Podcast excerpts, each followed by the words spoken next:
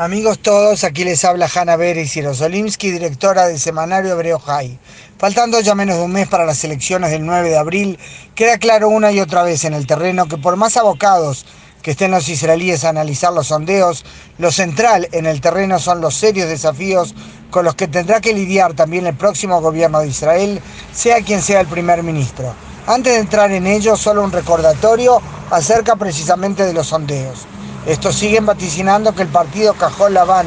de Benny Gantz será el que obtenga la mayor cantidad de escaños en la CLESE, aunque menos que los que recibían sondeos anteriores. Pero por otra parte, el bloque de la derecha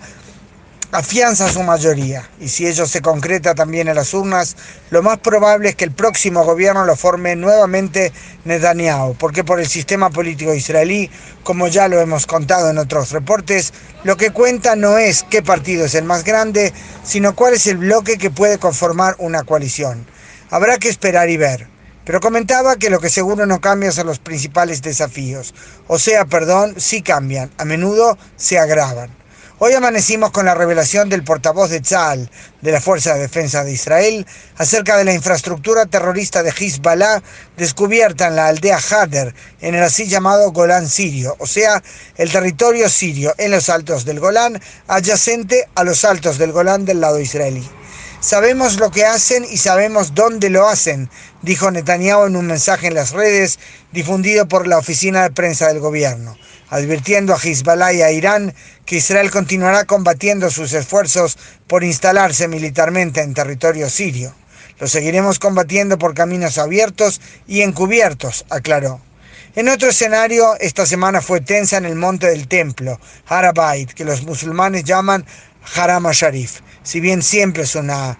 zona de potencial explosivo, hay una nueva discordia en las últimas semanas por la apertura de una estructura cerca de la Puerta de la Misericordia, Shara Rahamim, en árabe llamado Baba Rahma, una estructura que la policía israelí había clausurado hace unos años, afirmando que el movimiento islámico del norte de Israel lo usaba para incitar, para propaganda que incita a la violencia. El hecho es que hace ya unas semanas el Waqf eh, lo quiso abrir sin coordinar con Israel. Hay una sin duda lucha de fuerzas, un tira y afloje, y ayer esto se agravó cuando eh, jóvenes eh, musulmanes que estaban en el monte tiraron una botella incendiaria hacia la estación de policía de Arabay del Monte del Templo, hiriendo a una policía, tras lo cual los efectivos israelíes clausuraron el monte y no permitieron el ingreso de fieles musulmanes al lugar. Hoy el monte del templo se reabrió, la mezquita de Al-Aqsa abierta a los rezos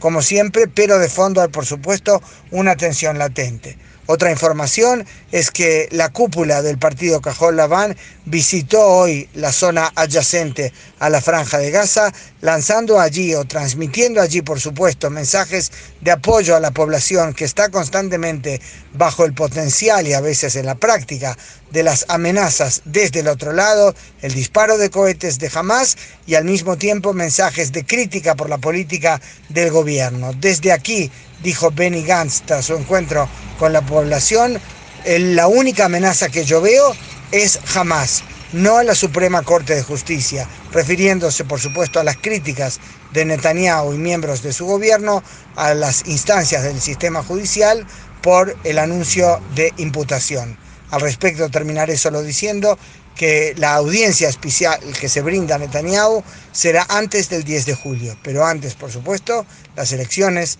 del 9 de abril.